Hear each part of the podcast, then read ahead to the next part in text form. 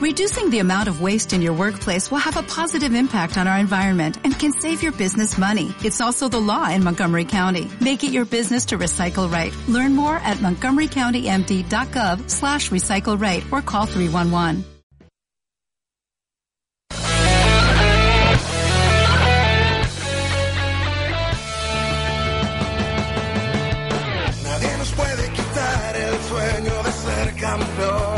Estás escuchando La Colina Radio Show, Levantar la copa, esa es nuestra ilusión. presentado por Álvaro Fuentes y Ana Romero. No nos importa el rival, salimos siempre a ganar. Con bombo y bandera, con alma y con pulmón. Con la camiseta pegada al corazón. Este es nuestro juego salimos a la cancha con uno de más.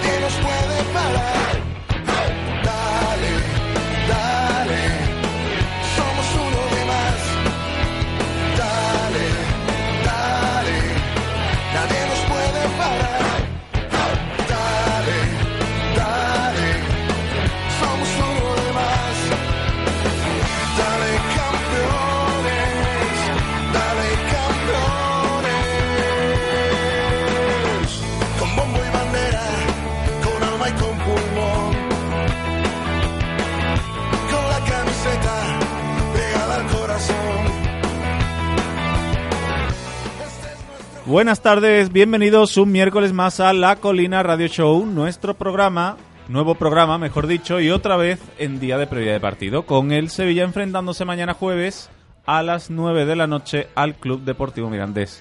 Los de Lopetegui visitarán Andúba en los octavos de final de la Copa del Rey. Buenas tardes, Ana Romero. Buenas tardes Álvaro, buenas tardes querida audiencia. Pues aquí estamos una semana más para contarles todo lo que acontece alrededor del Sevilla. Y como no, hay que hablar del partido ante el Mirandés de mañana que citabas, enfrentamiento trampa, porque el Mirandés no está aquí por casualidad, luego hablaremos de ello más detenidamente, porque tendremos con nosotros al gran Pablo Alfaro, ex técnico del Mirandés, ahora está en el Ibiza, también tiene trayectoria en Copa, y nos puede hablar muy bien de lo acontecido en el equipo burgalés y el rendimiento que puede dar ante este Sevilla. Pues sí, durante la tarde hablaremos también sobre el mercado de fichajes, porque acaba el próximo viernes la ventanita de transferencia y le vamos a dar las claves de las novedades que se van a producir tanto en entrada como en salida. En eh, Siri no va a ser el único en llegar al Sevilla, ya está aquí Suso, que aterrizó hoy por la tarde en Sevilla. Qué rico el Suso, ¿eh? De cremita, además. Y, y ya lo hizo también Johansson, que vino para el Sevilla Atlético. Y en el día de hoy, pues el reconocimiento médico, bueno, eh, el reconocimiento médico será mañana por la mañana y será la oficialidad también del fichaje, si todo va bien. Así que, a ver. Pues nada, también ha habido refuerzos para el Sevilla Atlético y para el Sevilla Femenino. Luego hablaremos de todo ello en la mesa de cada uno de los equipos, porque tenemos mucho que contarles esta tarde. Además de informarles sobre cada equipo, también podremos repasar el fútbol internacional, recibiremos a nuestro hombre de las peñas y tendremos como cada Al semana Peñazo. al Peñazo. Esta semana con la Peña de Almería y también vamos a tener la esquina de la esquina, La esquila. la esquina Bueno, del por, bar Por lo menos no ha dicho la esquela. la verdad. La esquina del bar, nuestra sección sobre cultura en Sevilla. Y eso que tenemos un programa muy completito de contenidos. Y al final del programa, como siempre, les ofreceremos un ratito de risas en La Colina Today, el contenedor del humor de La Colina Radio Show. Pues sí, vienen muchas cosas, venimos muchas personas aquí que estamos delante de los micrófonos. Hoy esto es, es juego de... Los juegos del hambre, estos son los juegos del hambre para conseguir un micrófono hoy. Pero bueno, vamos con las presentaciones porque la primera que hay que presentar, como ya han escuchado, es una chica que es una chica muy especial que ella piensa que el peor coronavirus lo tenemos aquí en España y es la familia real. Bienvenida, Ana. Muchas gracias. La verdad es que me encanta este, este giro de las circunstancias porque hemos pasado de Franco a... ¿Cómo se llama este señor? El, ¿Cómo se llama este el tuitero sensacionalista. Fonsi Laiza. Fonsi Laiza, y vamos a pasar a la familia real, así que yo creo que bastante bien, ¿no? Esto es la transición, entonces. Pues sí, mira, podemos llamarlo así. Mi hijo estudiará Fonsi Bueno, y ahora es el turno de nuestro hombre de las peñas. Un chico tan despistado que cuando algún Hablando día... de tu hijo, José Manuel. Cuando algún día le llegue la hora de ser padre, le pedirá al médico que no le corte el cordón umbilical, porque para así no se pierda. Eh, buena. Eh, eso lo ha dicho Pasma, que sí. Sí. En fin, eh, ¿algo más que añadir, señor Peñazo? que ha estado bonito este fin de. ¿Ha estado bonito? Mm, Está muy movidito. Muy bien, pues luego nos cuenta, también anda por aquí el grandísimo Iván Rubio, que no es rubio, pero se llama Iván Rubio, un chico que no entiende cómo ha entrado el coronavirus en China, si allí está la Gran Muralla. Bienvenido, Iván. Muy buena, pero por mucha gran muralla los murciélagos vuelan, ¿eh? Sí, es que además es que, es que, es que tiene Qué narices la forma de... Es que si no comiarais serpiente... En fin, eh, los chinos también. Eh, nada, que otro más aquí en la mesa es nuestro compañero, nuestro hombre del cine, que es una persona que piensa que The Witcher te gusta si te gustó Sena, la princesa guerrera, Hércules, o meterte dos hierros a rojo vivo dentro de los ojos. Bienvenido, Antonio Campos. A veces me siento tan culpable de que me gusten las cosas. Como la isla de las tentaciones. La verdad es que, Estefanía. Ea, a ver, ya salió. hablamos de The Witcher cuando podríamos hablar de, De la, i- Chena. de la isla de las tentaciones. Bueno, Sena y Estefanía están Ay, ay. a, un- a un nivel, cuidado, ¿eh? Pero bueno, hoy no vamos a hablar de la isla de las tentaciones. ¿Y The Witcher? O al menos en el guion no viene. De The Witcher podemos hablar, porque creo que no te ha gustado. Tiene pinta. Parece que no. Madre de Mis Dios. días en este programa Están contados. están llegando a su fin. Pero bueno, hablaremos de unos premios de la Academia Española que son bastante interesantes y os contaré quiénes han sido los galardonados y, y O sea, quién, ¿quieres, y quieres- quién no. quieres mejorar The Witcher con los Goya, ¿no? Con la ceremonia de los Goya, ¿no? Mm, hombre, yo no la voy a, yo no la voy a, porque si si la hiciera yo tampoco la mejoraría. Pero al Yo- menos al menos puedo contar quién ha ganado, que ha ganado Eso sí. la que quería que ganara. Yo oye. pienso que debería presentar el año que viene la Gala de los Goya, ya que con el fútbol no le va bien, don Pablo Machín. Hombre, pues ahora que lo dices, yo estaría encantado, la verdad. Tengo la misma gracia que André Buenafuente. Bueno, veremos a ver qué pasa con Pablo Machín. Y ahora llega el turno de darle la bienvenida de nuevo a una chica que le gusta el chocolate negro. Pero para tablet, la tableta que más le gusta es la de Diego Carlos. Bienvenida, María. Me, eh, me habéis dejado sin palabras, ¿eh? Ah, No te pongas nerviosa. No, no, porque además a Diego Carlos tiene esa afición a quitarse la camiseta después de todos Sí, los sí. partidos. Es como cuando Neymar se cambiaba las botas de fútbol, contrato. pues él se quita la camiseta. Tiene mucha confianza en sí mismo, y claro. Bueno, No, que yo sí. también la tendría. Claro, claro, yo no me la Si quito. tuvieras esa tableta, yo creo Yo, que te la yo no me quito ni, ¿eh? ni el abrigo, pero claro. Lo tienen contratado para partir nueces en el derecho. No, pero él parte sandías. Por supuesto, tenemos también con nosotros a un hombre como los que ya no quedan. Una persona a la que no le han tenido que firmar ningún pin parental para venir esta tarde. Bienvenido, Álvaro Escobar. Buenas tardes. Yo solamente tengo un pin, que es el de la amargura, y me lo pongo los domingos de Ramos. Bueno, y el del móvil también tendrá un pin en el móvil, ¿no? Pues no es automático. Yo no le pongo... No, sin no- seguridad. No, en serio, no... ¿Te gustan las cosas a pelo? Bueno, Soy muy de pelo. Cabelleras. Quiero mis cabelleras. bueno, bueno. Vámonos a la red que vamos también allí.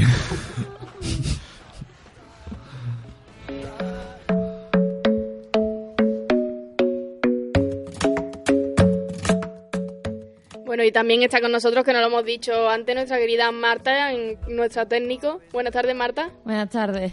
Bueno, a ver que te... La semana pasada poca gente, hoy mucha, te vamos a volver loca hoy. Sí, aquí una semana no venís nadie, otro venís todos, ya la siguiente no sé si os vaya multiplicado La algo, semana que ¿o viene va a hacer el programa el holograma este que cantó allá en Barcelona.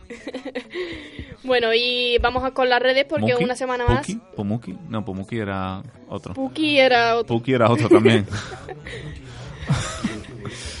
Bueno, pues una semana más abrimos los micrófonos de la Colina Radio Show a nuestros oyentes y hemos preguntado, ¿te gusta el fichaje de Suso? Así que tenéis tres métodos para participar por Twitter. tres métodos para participar. Vale. Por Twitter hemos dejado una encuesta, podéis votar sí o no, o mandando vuestras respuestas con el hashtag La Colina Radio Show. Por WhatsApp nos ponéis a enviar un audio al número 652439891 o por teléfono nos pueden llamar a partir de ya y les reservamos un sitio en antena para el final del programa y el teléfono es el 954-310247. ¿Cuál es la pregunta? Que era, era ¿Te complicada. gusta el fichaje de Suso? Que no, si te gustan los usos. Muy bien, pues voten señores, la encuesta está en nuestro perfil de Twitter. La verdad es que la participación por ahora parece bastante unánime. Hay un 8% de gente que dice que no, o que se ha equivocado al, darle a, a Sigua no. El entrenador del Milán dice que tampoco. Y, mm, y ya está. Y ya que estamos todos, que hoy somos bastante gente, vamos a comenzar el programa como merece. Dale, Marta.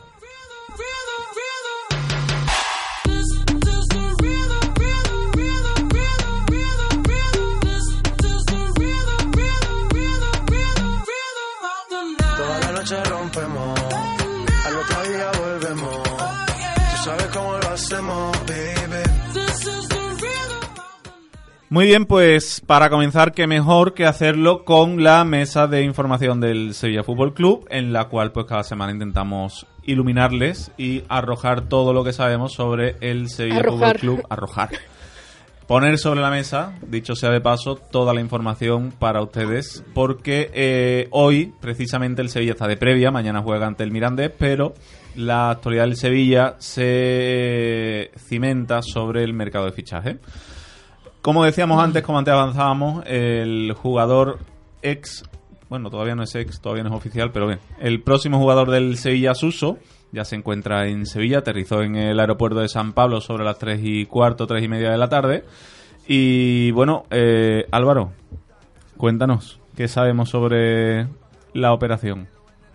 Pues bueno, eh, ya hemos hablado en programas anteriores de Suso, ya decíamos que era el jugador que quería Monchi, lleva mucho tiempo detrás de él, sobre todo era una petición de Lopetegui, que además lo ha tenido, eh, lo ha dirigido en las categorías inferiores de la selección española, sobre todo la sub-21, y así que lo conoce muy bien. Y pues ha llegado hoy más o menos a las 3 de la tarde a Sevilla, procedente de Milán, para, pa- eh, para pasar el preceptivo reconocimiento médico y terminar eh, la, de cerrar el acuerdo de cesión con el Sevilla. Es una cesión que no es hasta final de temporada, sino que es de 18 meses. Es decir, que pues, lo que queda de esta temporada y la siguiente. Y el acuerdo incluye una opción de compra que sería solamente obligatoria si el Sevilla eh, se clasificara para la Liga de Campeones al término del contrato, o sea, la, la próxima temporada. Y aunque las cantidades pues no se conocen todavía y seguramente no vayan a trascender, mm, la opción de compra eh, se movería entre los 20 y 25 millones de euros. Probablemente más cerca de los 20 millones que de los, de los 25. Pues sí, porque además el, el jugador ha puesto bastante de su parte para venir al, al Sevilla. Bien es cierto también que el Sevilla se ha mantenido firme en la negociación y en ningún momento tampoco ha sucumbido a ciertas peticiones del Milán, como por ejemplo que se hiciese cargo el Sevilla de cierta parte de- del sueldo o una parte de dinero que le de- debía al jugador. Pero bueno, ya está aquí. Mañana pasará reconocimiento médico. ¿Y qué es lo que le puede aportar Suso al Sevilla de Lopetegui y María Ortegón? Pues esperemos que en principio gol, ¿no? Que es un poco lo que le está faltando al Sevilla, pero ¿cómo podemos hablarlo? Eh, Suso la temporada pasada, en un total de 41 encuentros en tres competiciones, llegó a sumar 8 goles y 9 asistencias. Esperemos que, que la- esta temporada lo supere, porque viene del Milán de unas circunstancias un poquito, un poquito diferentes, ya que no, no están tan contentos con él como, como nosotros de que llegue. Y podríamos decir, se ha comprado en bastantes ocasiones, que es un perfil muy parecido al de Pablo Sarabia. Quizá Pablo Sarabia fuera un perfil más rápido y Suso más técnico, pero lo que sí es verdad es que ambos son zurdos que trabajan a pierna cambiada, ¿no? que trabajan por el carril derecho y en un momento dado puede trabajar también como media punta ofensiva. Lo que sí es verdad que es que le va a venir bien al sistema de Lopetegui, que ya funciona con Reguilón y con Navas prácticamente como extremos, y el Sevilla, si juega con Ocampos delantero y Suso, va a tener tres delanteros puros, prácticamente. Eh, Suso viene al Sevilla procedente del Milán. Eh, antes estuvo también en el Genoa, estuvo también en el, en el Liverpool anteriormente. Eh, ya estuvo jugando en el Ramón Sánchez Pizjuán con la camiseta del, del Almería. En la temporada que estuvo cedido en Almería. Y bueno, eh, no solo de Suso se alimenta el mercado de fichajes, porque quedarán cuatro días nada más de mercado de fichajes. Hoy miércoles, que ya está acabando, bueno, cuatro tres días, jueves y viernes. Eh, aún así todavía quedan mm, varios movimientos que deben concretarse y de esos movimientos nos vas a hablar tú, ¿no Álvaro? Sí, con la llegada del extremo gaditano, eh, casi con toda seguridad se cierra el capítulo de llegadas en este mercado de invierno. Pero el de salida todavía está queda abierto y podría haber algún movimiento. De hecho, uno va a ver seguro que es el regreso de Guillermo Arana eh, a Brasil tras triunfar en Italia y en España. Después triunfar con Grenier, claro. Eh, em, después de romper la cesión con el Atalanta, el lateral brasileño no ha cuajado tampoco en Italia, donde apenas ha participado en el equipo, y se marcha al Atlético Mineiro, traspasado por eh, unos 5 millones de euros. En su día costó más o menos 10, así que el Sevilla pues pierde la mitad, aunque se guarda un porcentaje de los derechos del jugador de cara a una futura venta. También podría abandonar la disciplina sevillista Brian Hill, que con la llegada de Suso ya sí que se puede olvidar de vestir la camisa del Sevilla. Y su destino podría ser el Leganés, eh, club que está muy interesado en el canterano y que de hecho ha estado muy pendiente del tema de Suso porque el Sevilla no quería, no se quería desprender de, él hasta que tuviera atado al, al jugador eh, gaditano. Otro equipo que también quería o que quiere a Brian Hill es el Cádiz, eh, pero está en segunda división y supongo que la opción del Leganés pues, le será más atractiva a Brian Hill, ¿no?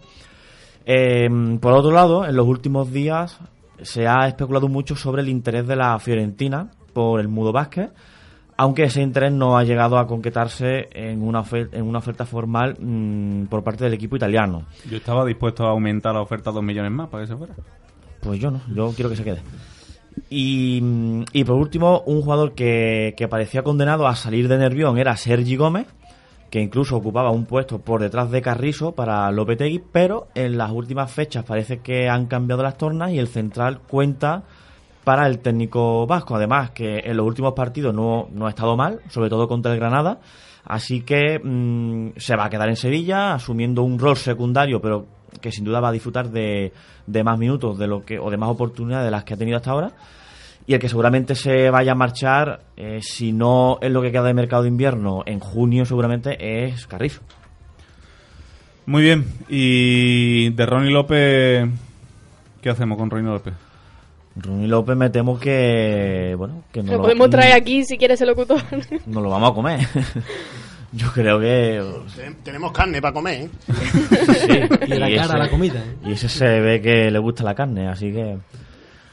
Muy bien, pues nada, veremos a ver eh, cómo evoluciona el tema del mercado con la llegada a la oficialidad de Suso que se espera para mañana y si no hay ningún inconveniente, por supuesto, y la salida de Brian Hill que seguramente pues vaya a acabar la temporada en el Leganés con Javier Aguirre.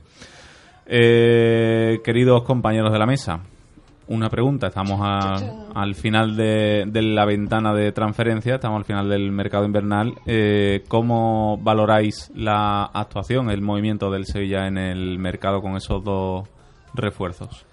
Bueno, yo lo. Desde un punto de vista así de posiciones lo veo bien, pero um, sí es cierto que me falta una posición y es el lateral derecho.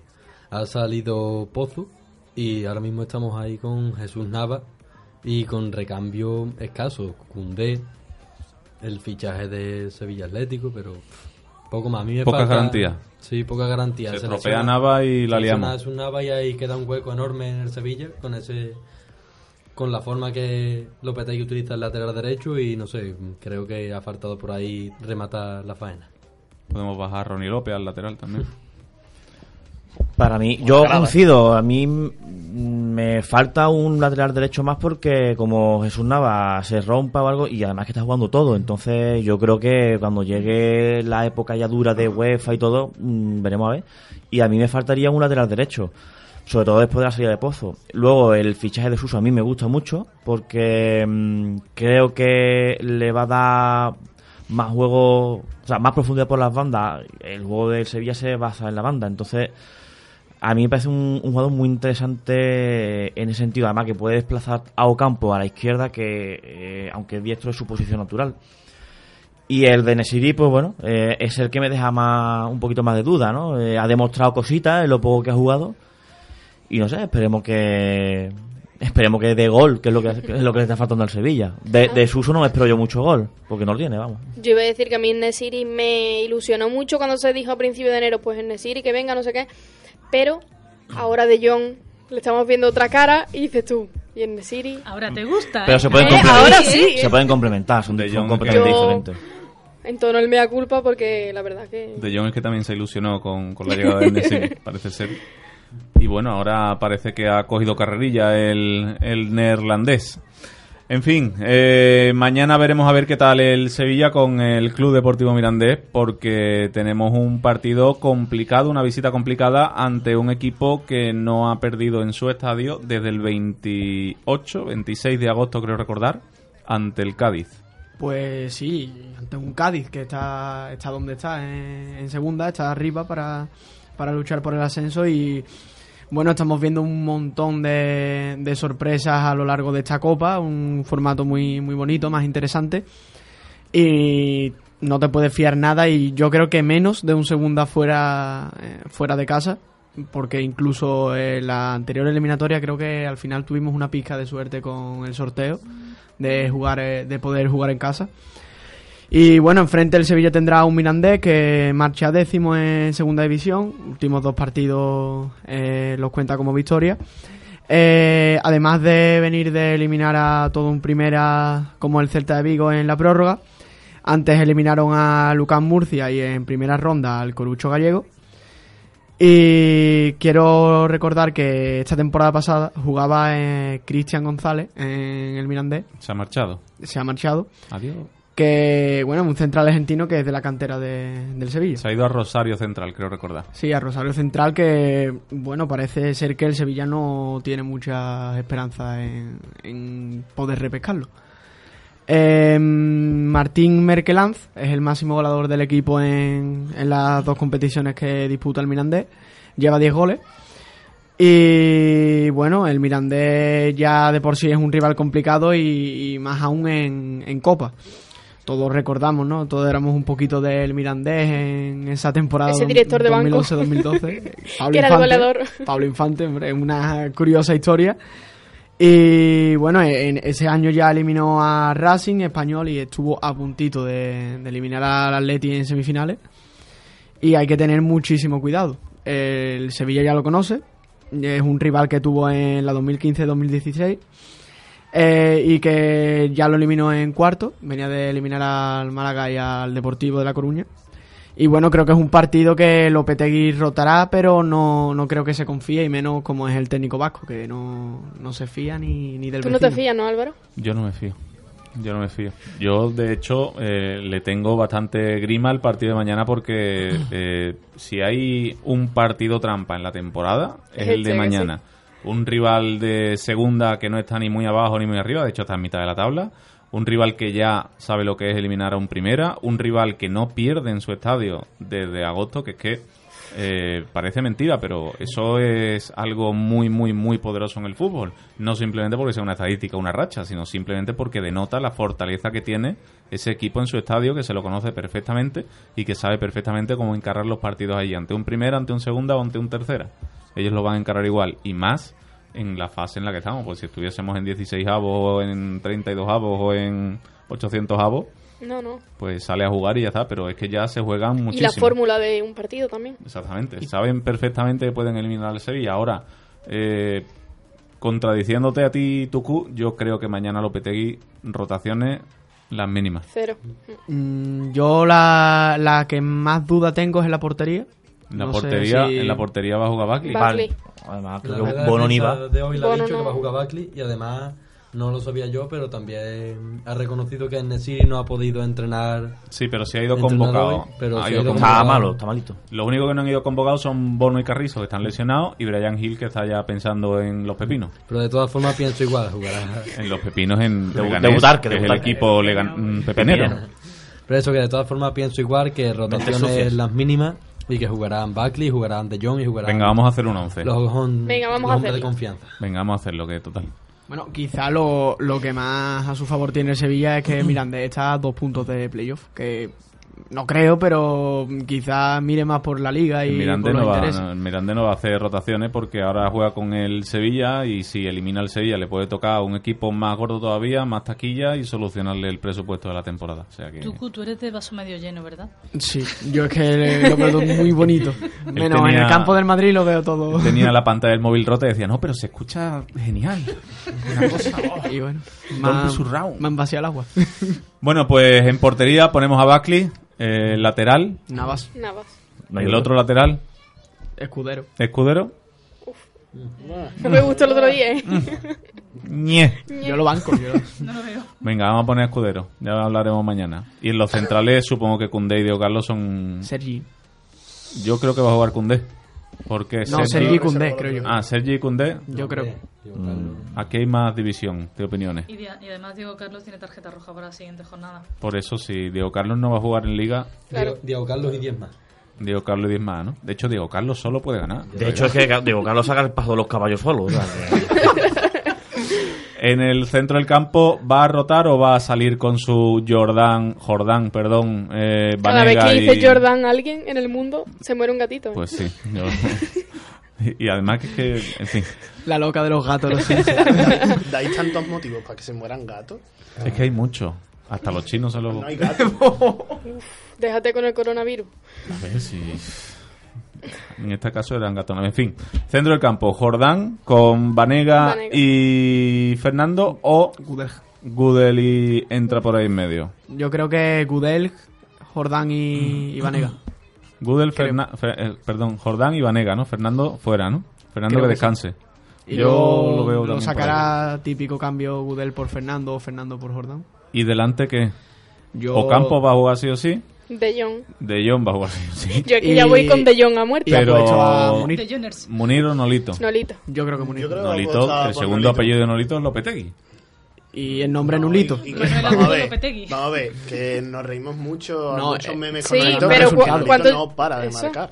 Pero Cuatro goles y tres asistencias, ¿eh? Yo creo que va a poner a Munir por el hecho de que el fin de jugó Nolito y creo que este fin de va a volver a repetir. A ver, que con Lopetegui- esta, con esta. Me ¿eh? jugó muchísimo, ¿eh?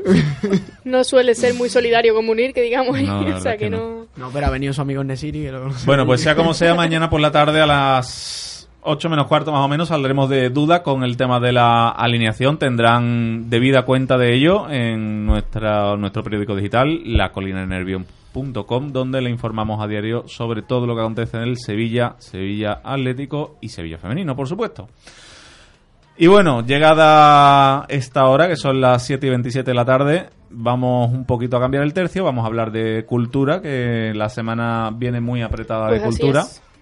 Tenemos a- aquí a nuestro hombre del cine y a nuestra mujer del, del teatro, Nuestra dama del y teatro. tienen mucho que contarnos, ¿no? Sí, ¿no? Bueno, no sé, tú sabrás. ¿O no? Vámonos al bar, con V.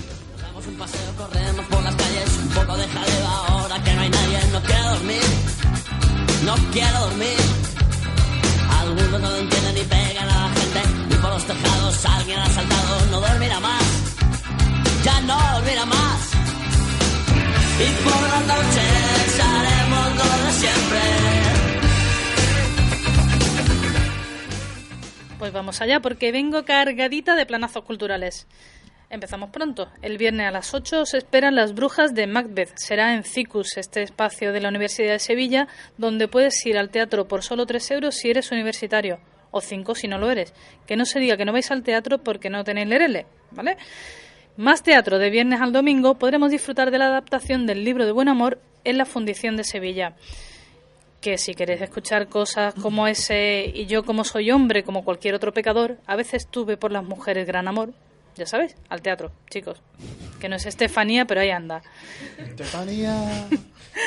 Y más aún, ver cualquier obra de la compañía Atalaya es un puñetero, por no decir otra palabra, lujo. Y este sábado podéis dejar volar vuestra mente con Marat Sade en el Centro Internacional de Investigación Teatral, que sí que suena muy grande y muy fuerte, Centro, Centro Internacional de Investigación Teatral. en Pinomontano. Parece un ministerio de Podemos. Pues, pues es una salita que tenéis en, en Pinomontano donde podéis ver cosas muy chulas. Y, y eso, y no os asustéis por el nombre porque al final es un teatro bastante baratito. Y la historia tiene su miga. Va a ser va sobre la coincidencia que tuvieron el marqués de Sade y el político de la Revolución Francesa, Marat, en un Uh. hospicio psiquiátrico. Amrabat, ese jugaba en el Legane también. Amrabat. Siempre a tus colores. Mm. Esto es... Eh, ya. Marat, Marat la lió gorda, ¿eh? Marat la Marat haría falta ahora. Marat la lió muy también gorda. era muy buen tenista. Sí, bueno, me gustaba más de la Revolución Francesa. De hecho, estos dos señores, ma- ma- el que la lió gorda Marat y Sade, que tampoco la lió pequeña, eh, coincidieron en un psiquiátrico y sobre esto va la historia. En el Mara también pone muy buen pescadito frito. ¿Verdad? El Mara, lo- los chogos No sé, tío. Creo que la reflexión. Creo que nos está filtrando la cultura. me, me da algo que no que no que no guaja esto, ¿eh? Pero ojo, que además de teatro tenemos Es que conciertos. to- la explicación es que es la hora de, en el guion es la hora de Álvaro Escobar y es la hora del café Álvaro, entonces al final Y es la hora de cenar, porque estoy ahí con el, También, eso también, con el también. pescadito frito. eso también. Y si es mi hora, ¿por qué no estoy hablando? Continúa, por favor. Estás, estás hablando, estás, estás Es más, invitado. estoy interrumpiendo. Vámonos de concierto, que harta me tenéis. Tu boca roja en la mía, la copa que gira en mi mano. Y mientras el vino caía, supe que de algún lejano rincón de otra galaxia. Pues el sábado podremos disfrutar de Jorge Drexler en el Cartuja Center City, que también tiene su nombre aquí, pero bueno, es este sitio que hay en, el, en la Cartuja, ¿vale? Este auditorio de toda la vida. ¿Eh? Bueno. El cantautor uruguayo que ha compuesto temas para Pablo Milanés, por ejemplo, Ana Belén, llega con su quinto disco, Eco. ¿Vale? Que es que no, es que no es que esté el hombre diciendo todo el rato Eco, porque ahí anda. ¿Que no soy de cantautores? Bueno, no pasa nada.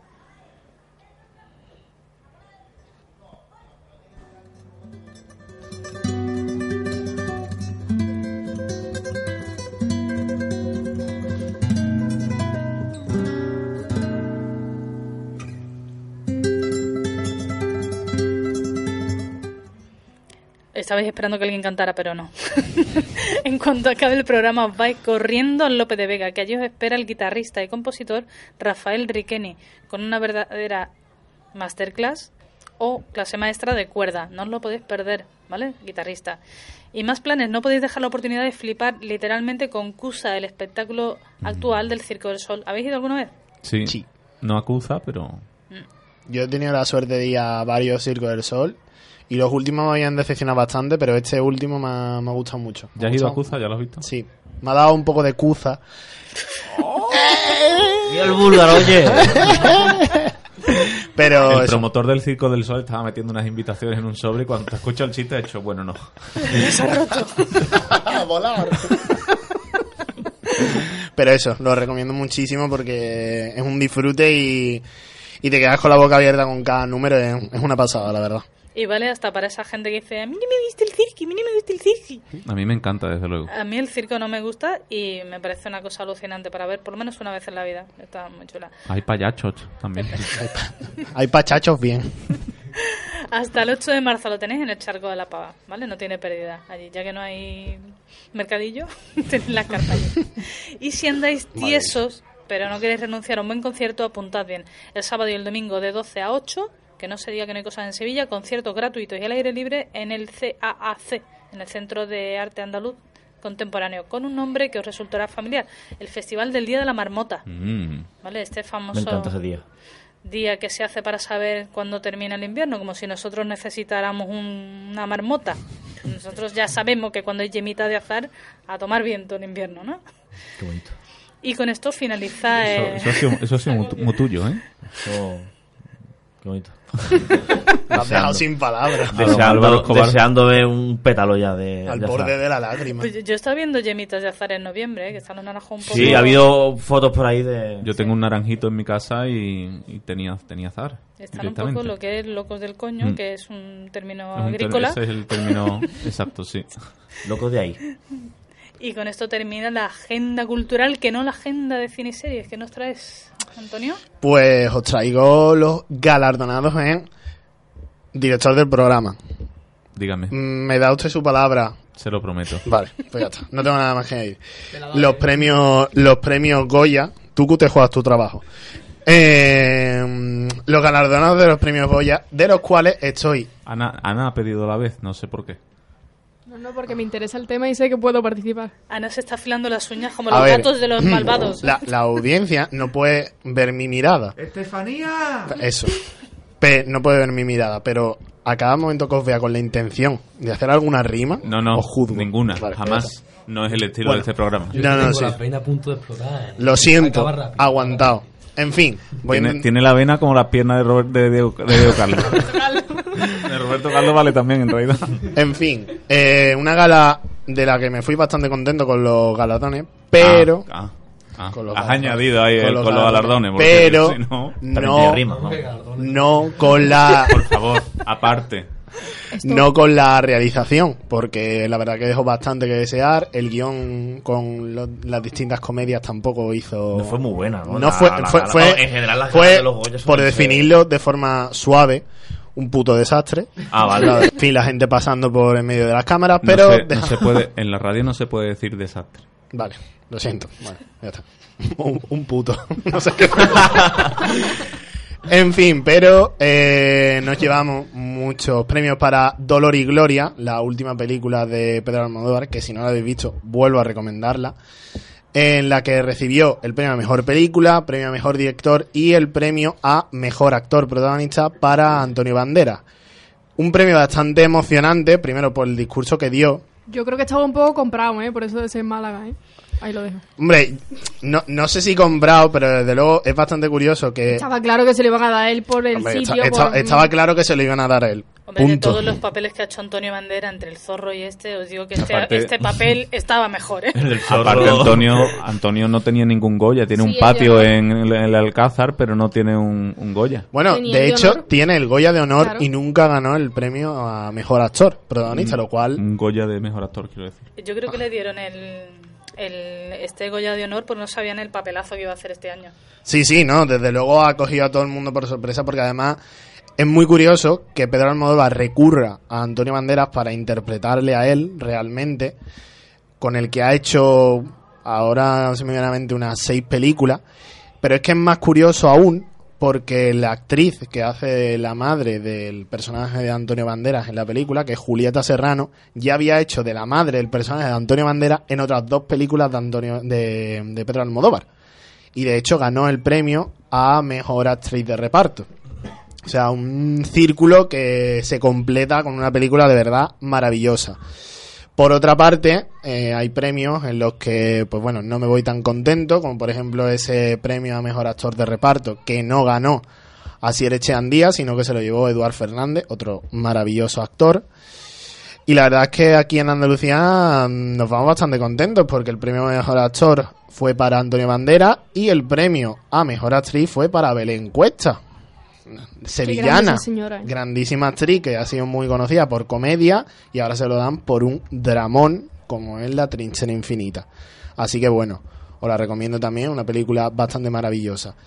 Los premios que además dejaron mucho mucha discusión fueron, por ejemplo, el de Mejor Actriz de Revela- Revelación con Benedicta Sánchez, una mujer de 84 años, que dejó unas palabras bastante bonitas, como que ella se iba un poco fastidiada porque a ella no le gustaba vencer, sino que le gustaba colaborar y que le habría gustado compartir este premio con sus compañeras. Unas palabras bastante bonitas y que, bueno, en este ambiente de competitividad que hay no solo en en la en el cine o en la cultura y demás, sino en el resto de, disciplinas, pues oye, un ambiente con el que tendríamos que quedarnos.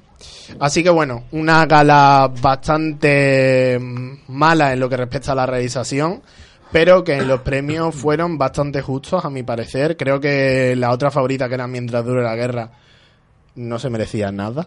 Se, se dice por ahí que por lo visto Amenábar se ha llevado un Goya como una olla, ¿no? Sí, nunca, nunca mejor dicho. Pero esa película era buena. Yo todavía no la he visto. A mí mientras dura la guerra me decepcionó bastante. Fue una película muy blanca, como el pescado blanco, no le hace daño a nadie. Pues... Pero está bueno también, la merluza, la plancha, está bueno. Sí, está bueno, lo ves y no... Te- sí. Bueno, en este caso te lo comes, pero no, no te dice nada. A mí Fue una sí me película que me gustó decepcionó mientras mucho. dure la guerra. De hecho, yo pensaba que le iban a dar mejor director a, Amenábar. a Almodóvar y Ah, mejor bueno. película a, a Mientras Sí, dure la Todavía está en el cine ya no, ¿no? ¿Eh? No está ya en Creo que cine, no, creo de que todas no. maneras, ahora suelen reponerle, sobre Sí. todo en las películas que han salido los Goya, aunque se hayan llevado uno pequeño, suelen reponerlas en cines. Mm. Y en Netflix no va a haber. En Netflix van a poner, por ejemplo, la trinchera infinita. No, Que por, está por comodidad. Siempre me molesta alguien en el cine, entonces. si puedo verla a mi casa, pues mejor, claro. Que paso lo pago. Claro. Bueno, aún así, la trinchera infinita creo que sale en febrero en Netflix, así que bueno, ahí la tenemos que, que hay ganas de verla. Ya le estoy viendo a Ana hacer el gesto del reloj, así que no hace falta que me digáis nada más, compañeros. Voy a ir rápidamente a las noticias y a los estrenos. Por ejemplo, se ha confirmado que vamos a tener Capitana Marvel 2, que las dos Españas, pasar de los Goya a... Tugu, ¿qué estás haciendo con él no? Que no me gustó Tugu, Capitana Marvel. Tugu, te vas a ir de aquí. En fin, Capitana Marvel 2 está confirmada, va a estar ambientada en la actualidad, bueno, en la actualidad desde Endgame, pero aún no tiene director o directora. Así que es un proyecto que está visto a muy largo plazo. Eh, me voy también a hablar de Matthew McConaughey, por ejemplo, que se ha reunido con Nick Pizzolato, que si no sabéis quién es, es No. el director de la primera temporada de True Detective, que fue una verdadera maravilla. Truño. Fue una verdadera maravilla. Pero eh, la segunda y tercera temporada pues no convenció demasiado. Y ahora parece que va a haber un... Me están boicoteando un poco lo que viene siendo la, la sesión, pero El truñete de True Detective. yo, yo continúo con mi, con mi trabajo. El truñat. El truñat. Bueno, la verdad es que es eso, la división de opiniones al fin y al cabo. Pero entiendo más la división de opiniones con The Witcher que con El, True Detective. el truñets. El truñets. En fin, como veo que mi trabajo está siendo bastante bien valorado, voy a, voy a continuar con los estrenos porque vienen bastante calentitos esta semana. Mm, Por ejemplo, ¿has ido a tenemos... CNX a ver los estrenos. Ojalá. Eh, tenemos, por ejemplo, Adu, la nueva película de Mediaset que... Mm, se estrena este fin de... No lo había escuchado en ninguna ¿No? parte. Pues lo ponen mucho en Antena 3. Eh, una película que muchos están calificando como muy emocionante, que trata bastante bien el tema de los refugiados, pero en Mediaset. Entonces, de una cadena que hace la Isla de las Tentaciones, ¿Qué se puede esperar? De hecho, le ha faltado llevar a Adu a la Isla de las Tentaciones a hacer promoción allí. a que, a que gritase Estefanía. O al muchacho que gritó Estefanía lo pueden llevar a la película esa. La verdad es que sí. En fin, no es mi recomendación de este fin de semana, como tampoco lo es Underwater, pero tengo que hablar de ella porque si no me quedo sin película. Y porque tienes mucho tiempo, ¿verdad? Exactamente, una película de terror bajo el mar, de esas de las que nunca se Bajo han- el mar. bajo el mar, esas de las que nunca se ha hecho, pues efectivamente eh, otra más. También tenemos Judy, que habla de la maravillosa Judy Garland, con René Selveger, que parece que se va a llevar el Oscar a Mejor Actriz, así que ojo. Y para terminar, la nueva película de los compadres, Para toda la muerte, que bastante curioso la deriva que han tenido estos dos y parece bastante interesante ver esta nueva película, así que bueno, estas dos, eh, tanto para toda la muerte como Judy, serían mis recomendaciones para este fin de semana, pero si veis a tú, pues también os aceptaremos y os querremos en este programa. Nada más. Muy bien, pues muchísimas gracias Antonio, muchísimas gracias María por esa esquina del bar y ahora nos vamos raudo y veloces a la sección de don Álvaro Cogar. Dale, hombre. Dale, dale. ¿No habíamos quedado en que ibas a cambiar la sintonía, Álvaro? ¿Hemos quedado en eso? ¿No? Fue un comentario ahí sin más, pero... Bueno. Allá tú, ¿eh? Porque tengo que cambiar las cosas. Yo soy conservador. Renovarse o morir. Eres conservador, los de vos también. Sí, y lo de Ciudadanos y lo del PSOE. Anda que no son conservadores. Los arqueólogos. Los arqueólogos. Ahí ya no se habla más hoy.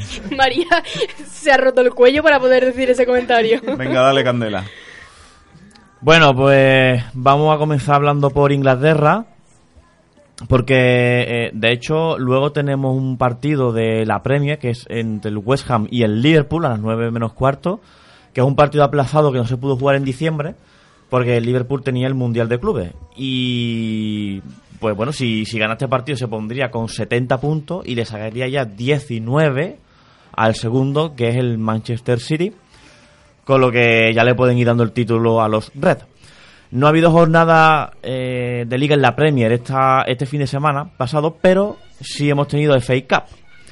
Se ha jugado la cuarta ronda de la Copa Inglesa con la sorpresa del empate a dos del Liverpool frente al Shrewsbury Town, que... eh, ¿Quién? Un momento. Ha juntado un montón de consonantes y lo ha dicho, ya El está. Ese es el nuevo mueble de Ikea. el si Town. Es un La equipo... tontería, vamos. Claro, es un equipo de la tercera liga inglesa.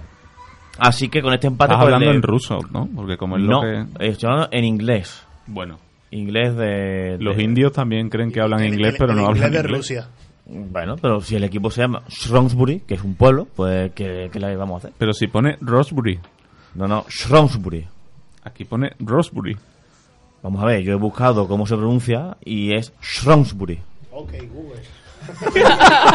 De eso que le das al traductor y le das a lo de la voz para que te hable ella, a ver cómo se dice. No, hay una página en internet, no sé el nombre ahora, que te dice cómo se pronuncia cada palabra de todos los idiomas.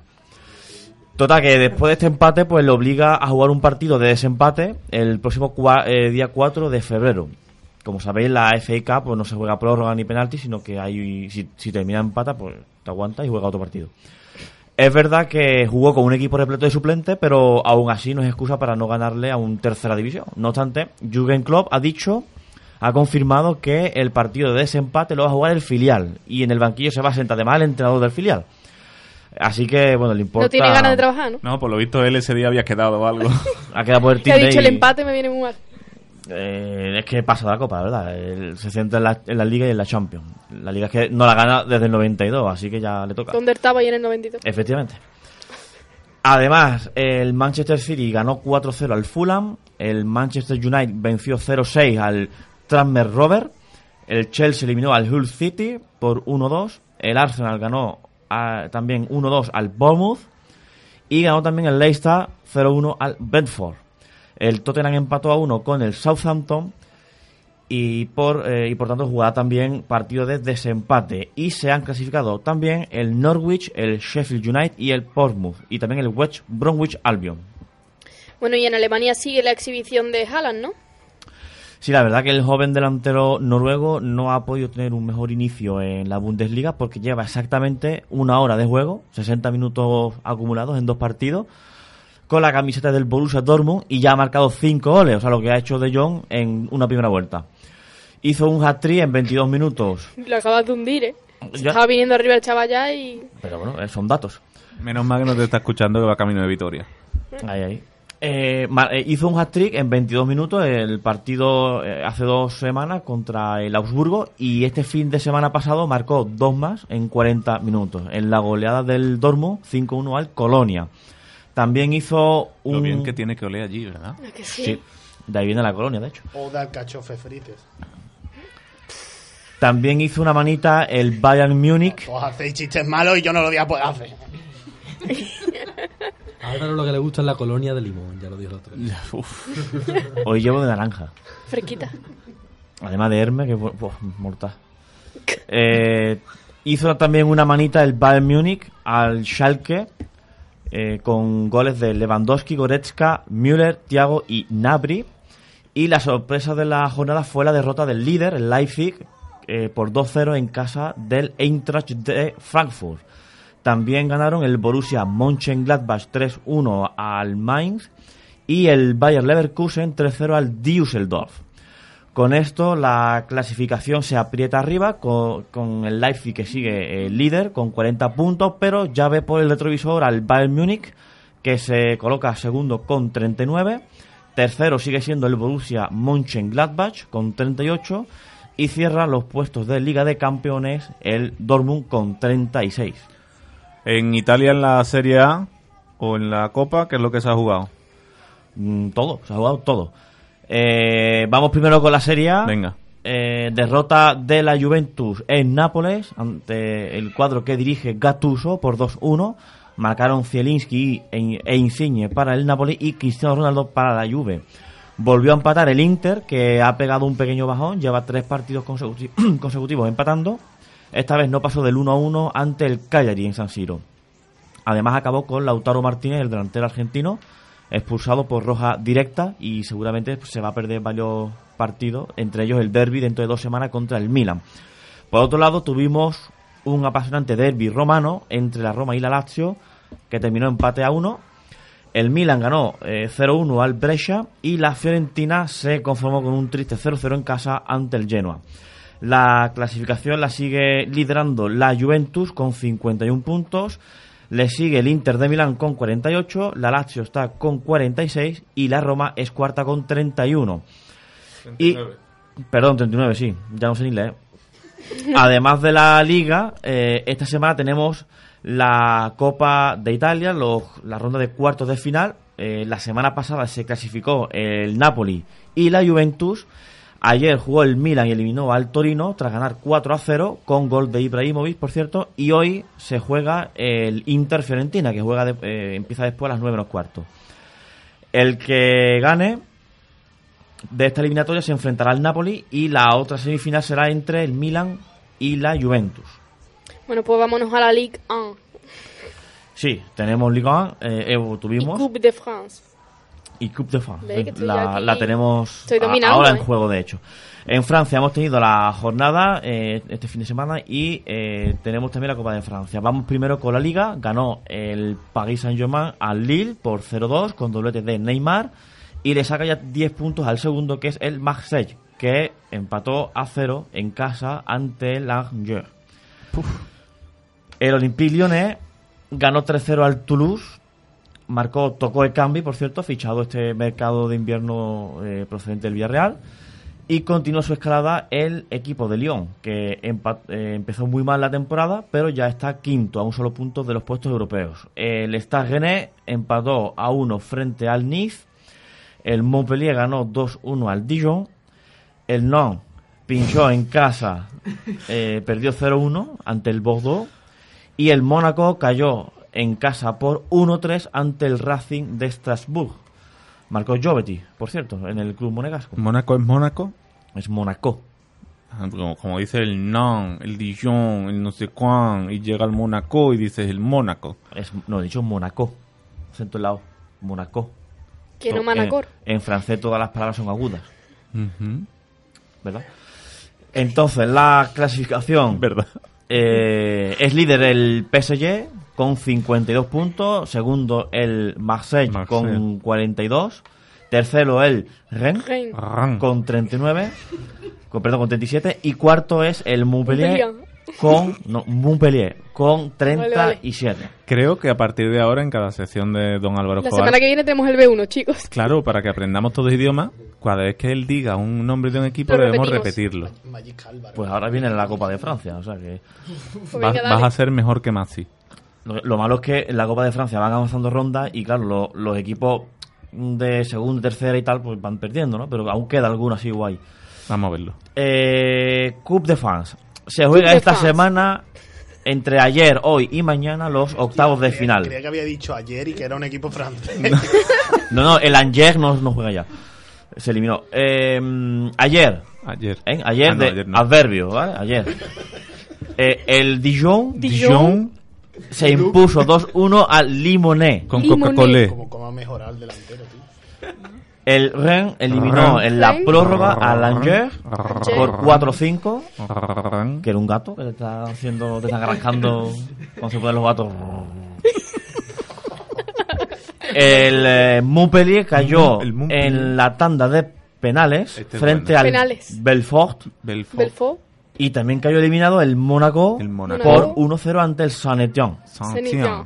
Hoy el Paris Saint-Germain visita al Po Al Po. Po. Este es fácil. Este, Este, es este. fácil. Este es fácil. que va está en juego la segunda parte, minuto 66 y va 0-2 ganando y ha marcado por cierto Pablo Sarabia. Uf, Pop. Sería Pablo Sagavia. Pablo Sarabia, exacto. Sagavia, son agudas. Sagavia. Bueno, Paul Sarabia. Oh. Sagavia. Suso de crema. ¿Eh? Suso, no. Bueno, Em, ¿Qué más? Y también tenemos en juego, que se están jugando desde las seis y media, el Epinal Lille. Espinal. Iba 0-1 ganando el Lille y ha remontado el Epinal. Así que podemos tener sorpresa. Eh, luego tenemos para las 9, a las 9 y 5 se juega el Marseille Stra- Strasbourg. Y ya para mañana tenemos el partido más igualado que es el Nice Lyon. Muy bien, pues don Álvaro Escobar, como siempre, un placer escucharle hablar de fútbol internacional y una gran lección para todos, ese B1 de idiomas que nos vamos a sacar. Estoy deseando que vuelva a la Liga Rusa. va, hay que esperar un poquito todavía, pero bueno, Bueno, podemos- ya, podemos comentarlo. ya está ahí, ya está ahí. Ahora lo que vamos es a cambiar el tercio porque También nos tenemos ponemos segunda división en Alemania ahora mismo en juego. Está ganando el Stuttgart 1-0 al Eidenheim.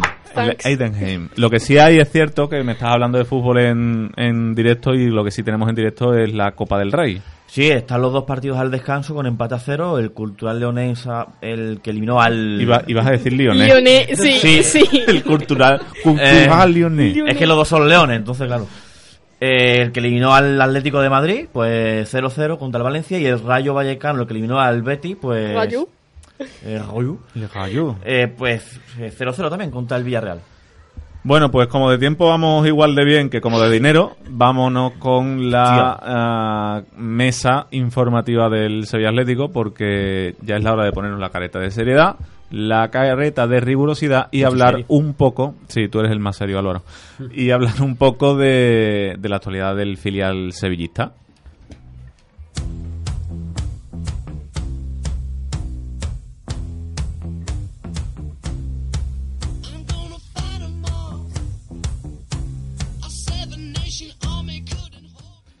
Pues sí, vamos a hablar del Sevilla Atlético un poco y es que por fin, por fin vengo una semana ya contento y es que el Sevilla Atlético volvió a ganar tras más de dos meses sin hacerlo. Lo hizo, ¿Y ante quién? lo hizo frente al Cartagena. ¿Y quién es el Cartagena? ¿Quién es? ¿Qué sorpresa? es? El Sevilla líder. Atlético. Vamos. Efectivamente, el Sevilla Bueno, el líder era el líder. Era el líder. Ya no. Llegó a, a la ciudad deportiva José Ramón Chineros Palacios como líder y sorprendentemente el Sevilla Atlético, que llevaba más de dos meses sin ganar, pues ganó. Le tiene bien cogida la medida al equipo murciano. Así es. Y bueno, los de Paco Gallardo Los de Cartagena te empezaron- pueden matar por eso, lo saben. Bueno. Y bueno, fue una victoria bastante sorprendente, pero es que los de Paco Gallardo comenzaron muy pronto, presionando alto, y es que en el minuto 14 una jugada de Pejiño provocó un penalti. Y llegó el momento del penalti. ¿Quién lo iba a tirar? Hubo sus pequeñas disputas ahí, hasta que lo tiró Juanpe. Y se iban, vale, penalti. ¿Qué pasó? Pues Juanpe falló el penalti. Suerte que en el rebote la remató de cabeza y entró para adentro. 1-0. Y así, pues fue contemporizando el partido Paco Gallardo un poco, sus cambios. Dio tiempo a ver debutar a Ryan Johansson, el nuevo fichaje del Sevilla. ¿Qué te pareció?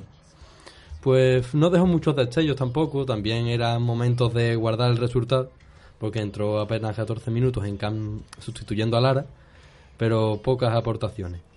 Y eso que el Sevilla Atlético actualmente se coloca en, en el puesto décimo tercero a 5 puntos de la zona caliente de la tabla. Y bueno, este, esta victoria ha servido para dar un respiro a los de Paco Gallardo, que ya se veían un poco agobiados tras tantas jornadas sin ganar en segunda vez.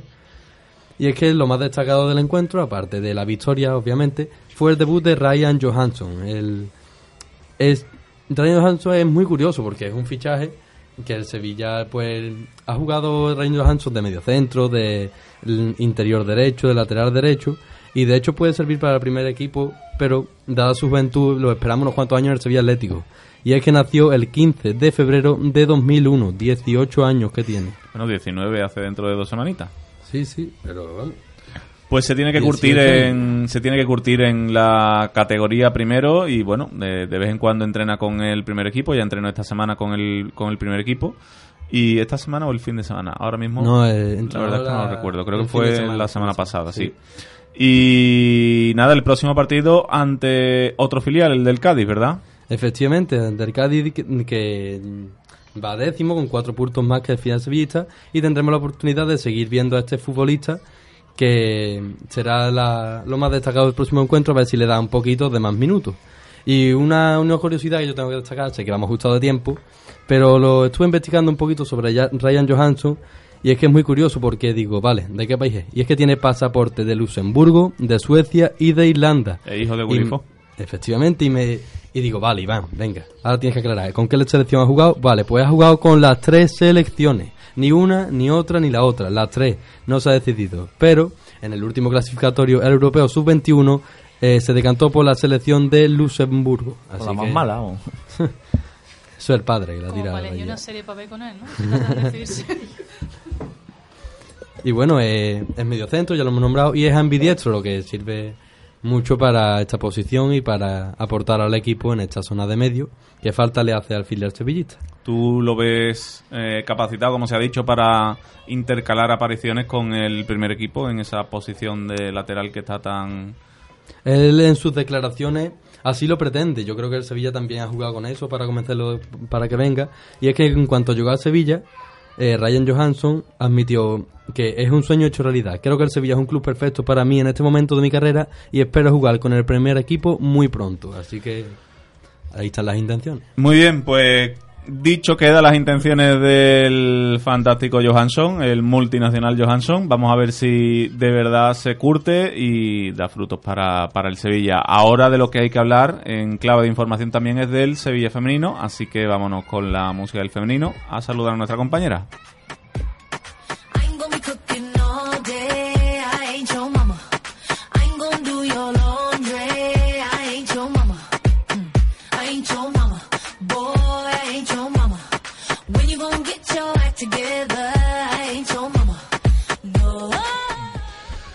Muy bien, pues como decíamos, hora ahora, uy, hora ahora. Momento ahora para hablar del Sevilla femenino en la mesa del equipo sevillista porque hay mucho que contar en torno al equipo de Cristian Toro y para ello tenemos a la mejor informada del mundo sobre el Sevilla femenino que es nuestra queridísima Ada Caballero. Ada Caballero, buenas tardes. Hola, muy buenas tardes. Muchas gracias de nuevo por estar aquí con nosotros. Cuéntanos qué se cuece por el Sevilla femenino, que es bastante. Bueno, pues como última hora se anunció ayer, ¿no? Es el fichaje de una nueva delantera eh, de Uchenna Kanu, que viene procedente de la Liga Universitaria estadounidense y, bueno, parece ser que, que viene rompiendo récords. Viene rompiendo récord, es el nuevo fichaje para la delantera del Sevilla femenino, ya estuvo también en la cena del aniversario del 130 aniversario del Sevilla antes de ayer y bueno, eh, ya va a estar disponible para el próximo partido, pero antes tenemos que hablar de la victoria del Sevilla el pasado fin de semana ante el Sporting Huelva. Pues sí, y es que no fue el mejor partido de las de Cristian Toro, pero se vieron a- vieron la suerte esta vez de cara y eh, con ese gol de Jenny Morilla, pues se llevaron los tres puntos. No sé cómo- si pudisteis ver el partido, Ujú. sufrió un poquito el, el equipo, sobre todo en esa segunda mitad cuan- con el asedio de, del Sporting, pero Jenny sacó ese, ese gol que, que además es su segundo de la temporada, que costó tres puntos y, y que viene muy bien también para hacer valer el, el empate ante el Atleti. Pues sí, la verdad es que sí, además también confianza para Jenny, que este año había visto menos puertas que habitualmente, y la verdad es que le va a venir, le va a venir bastante bien tanto a ella como al equipo esta importante victoria. Además, también eh, esta victoria viene bien antes de uh, visitar a todo un Fútbol Club Barcelona. Pues sí, últimamente no se nos están dando bien la visita a la ciudad condal para ver al Barcelona, pero debe de, resurgir el- ese Sevilla que, que hemos visto en estos dos últimos partidos, que ha luchado por, por esos puntos y además son necesarios porque a, pesar de tener un poquito de aire, no podemos dejar escapar escapar puntos porque la zona de la zona baja cada vez se está apretando más.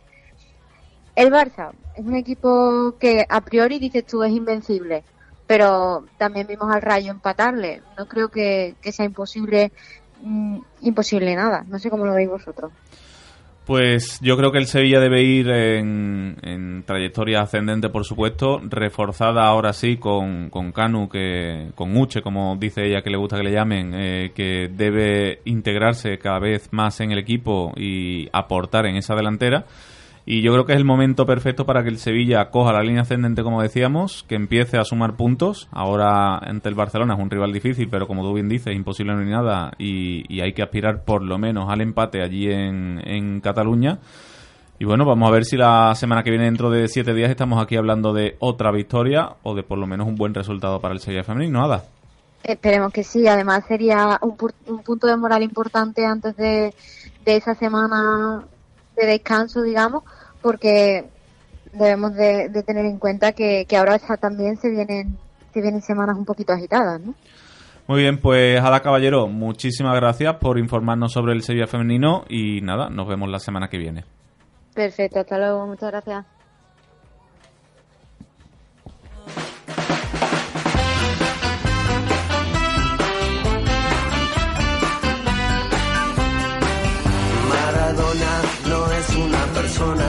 Es un hombre pegado a una pelota de cuero. Tiene el don celestial de tratar muy bien al balón.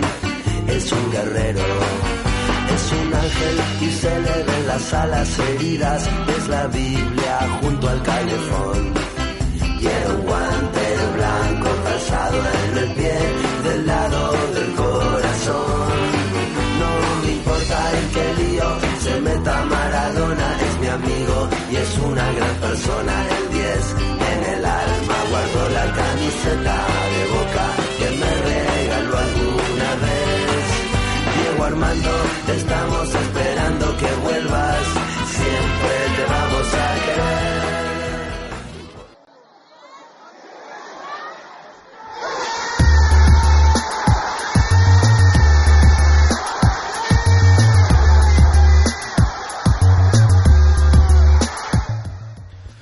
Muy bien, pues eh, informado sobre el Sevilla, sobre el Sevilla Atlético y sobre el Sevilla Femenino, es ahora el momento del Peñazo.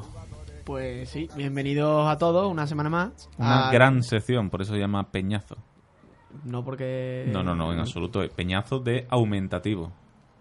Puede ser. Bueno, eh, bienvenidos a la sección donde os acercamos un pasito más al. ¿Qué se pierde? ¿Qué bo- se pierde? Así no, así no. Peñazo sí, peñazo no. Bueno, eh, esta vez nos marchamos de nuevo fuera de Sevilla, a la ciudad de la costa mediterránea, donde hay una playa que parece el audio del bar del Getafe Betty, muerto. Allí nos espera Antonio, quien nos abre la puerta de la Peña Sevillista de Almería. Antonio comenzó contándonos los inicios de la Peña, los cuales están muy relacionados con aquel ascenso de la Unión Deportiva Almería de Unai Unai.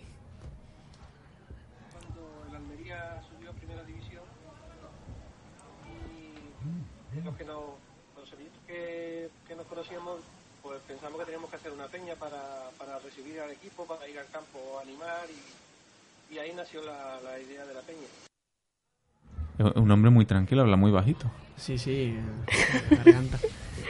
Esta peña, a pesar de ser de, de estar a más de 400 kilómetros del Pizjuán, gracias a contar con socios en Sevilla, siempre está presente en el estadio. Además, participaron también en el torneo solidario de peñas del pasado sábado, del cual hablaremos después.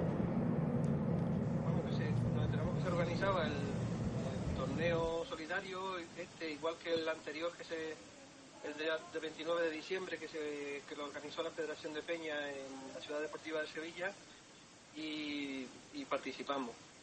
Con, los que estamos allí, con los que alguien de aquí de Almería también fue alguien para allá. Se nota, se nota que está en Almería, ¿eh? se le escucha lejísimo. Mm. Eh, a título personal, una de las cosas que más me atrae de esta peña es su logo. Unión de la ciudad de Almería con el Sevilla Fútbol Club, todo en ello con un sutil color oro. Y el logo, pues hicimos un concurso, eh, eh, se presentaron varias varias propuestas y, votando, pues, bueno, ganó ganó esta de, Curro Curro Moreno Aureoles, que es el portero que jugó eh, el otro día en el campeonato. Y, la verdad es que fusiona muy bien lo que es el símbolo de Almería, el Indalo, con, con el escudo de Sevilla. En estos días de revuelo, por los cánticos despreciables y racistas ante Iñaki Williams, Antonio quiere mandarle un mensaje a esa prensa que se dedica a sacar solo la parte mala del fútbol español, sobre todo del sur. siempre sacan lo, lo feo de, de, aquí de, Sevilla. Lo de ellos no, que tienen que tienen para sacar much- muchas cosas, y tanto de, de- del Atlético Madrid como del Real Madrid, tienen para sacar, pero, pero siempre le- nos toca a, lo- a los pequeños y a los del sur salir las cosas, las cosas mal. Como hemos comentado antes, la peña siempre está representada en el Ramón Sánchez Pizjuán. Aunque uno de los sueños que tienen todavía por cumplir es llenar un autobús desde Almería para viajar a Nervión. Pero obviamente hay un claro contratiempo, los horarios. lo malo son los horarios estos, que, que te entera eh, con muy poco tiempo de que los horarios de los partidos y hay que, hay que, tiene que ser un horario bueno, un domingo a media tarde para que, para que nos podamos ir y venir en el día y que eh, no trabaje la gente y, entonces es difícil de, de buscar un, un horario que le cuadre a todo el mundo.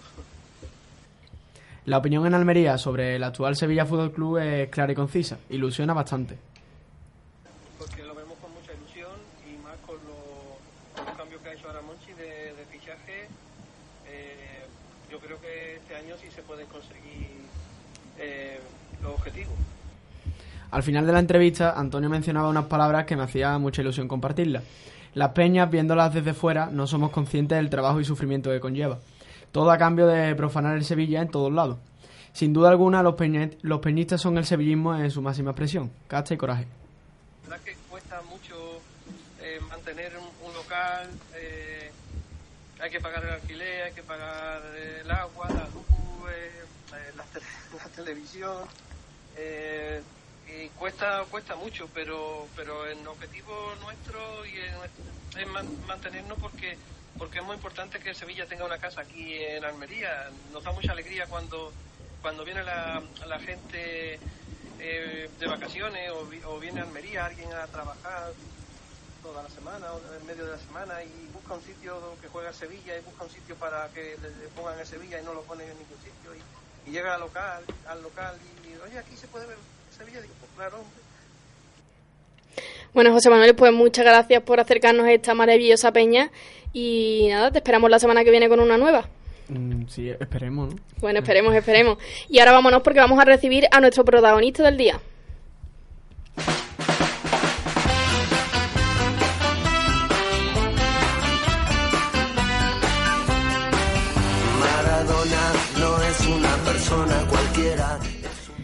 Bueno, pues hoy recibimos en la Colina Radio Show un gran amigo de este programa, un, el histórico defensor sevillista Pablo Alfaro, que continúa ligado al mundo del fútbol como entrenador y actualmente pues se encuentra en el Ibiza, donde ha realizado una gran actuación en Copa del Rey ante todo un Barcelona. Y ya está con nosotros. Buenas tardes, Pablo, bienvenido. Hola, muy buenas tardes. Bueno, hacía muchísimo tiempo que no hablábamos contigo, pero hemos estado muy pendientes de la actuación de tu equipo en esta Copa del Rey. Ni que decir tiene que te gusta este formato para los más modestos, ¿no?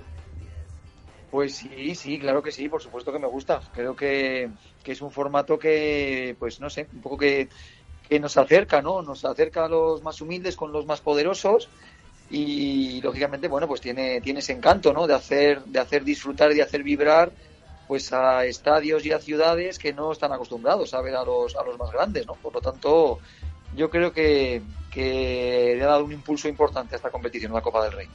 Bueno, y esa eliminatoria que, que bueno, os quedasteis un poquito de, de pasar, en Sevilla también se vivió con algo de rivalidad, porque era Alfaro contra Setién. Otro aliciente más porque tú también lo conocías de tu etapa en el Racing, ¿no? Sí, sí, es cierto, es cierto. Y la verdad, y la verdad, como tú dices, yo he recibido cantidad de llamadas y de mensajes de Sevilla, es verdad, ¿no? Porque, bueno, era un poco, sí, verdad. Nos enfrentábamos dos amigos que eh, los dos hemos sido, hemos defendido los, pues, los dos colores de los equipos de la ciudad. Y, hombre, era, era una lucha desigual porque era un poco David contra Goliat, ¿no? Pero, no, no, pero bueno, pero creo que ya digo, yo estoy además muy satisfecho y muy orgulloso de, pues, del trabajo de mis jugadores, de cómo de todo lo que dieron en el terreno de juego y ya te digo, lo estuvimos hasta el descuento, pues estuvimos a punto de dar la, de dar la, la sorpresa. Bueno, y encima, Pablo, no hay ni resaca de copa porque habéis vuelto a ganar y estáis peleando por los playoffs. Están saliendo las cosas muy, muy bien, ¿no?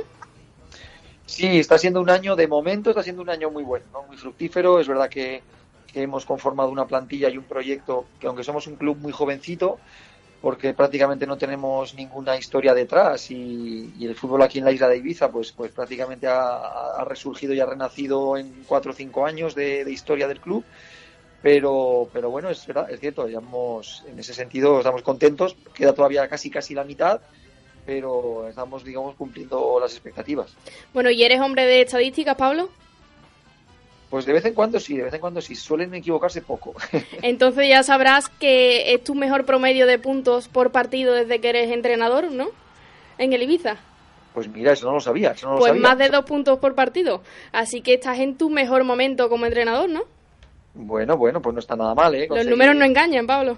No, no, es verdad, es verdad. Conseguir, siempre peleamos por los tres puntos, pero claro, no hay ningún, ningún equipo es capaz de ganarlo todo, todos, todos los domingos, ¿no? Mira, me has alejado la tarde, la verdad que sí. bueno, para eso estamos, para eso estamos aquí con un, con un gran amigo. Bueno, y como no, ahora vamos a dejar un poquito de hablar del Ibiza, que nos alegramos mucho de la situación que estáis pasando, pero el Sevilla, vamos a hablar del Sevilla. ¿Qué te está pareciendo Lopetegui, lo primero?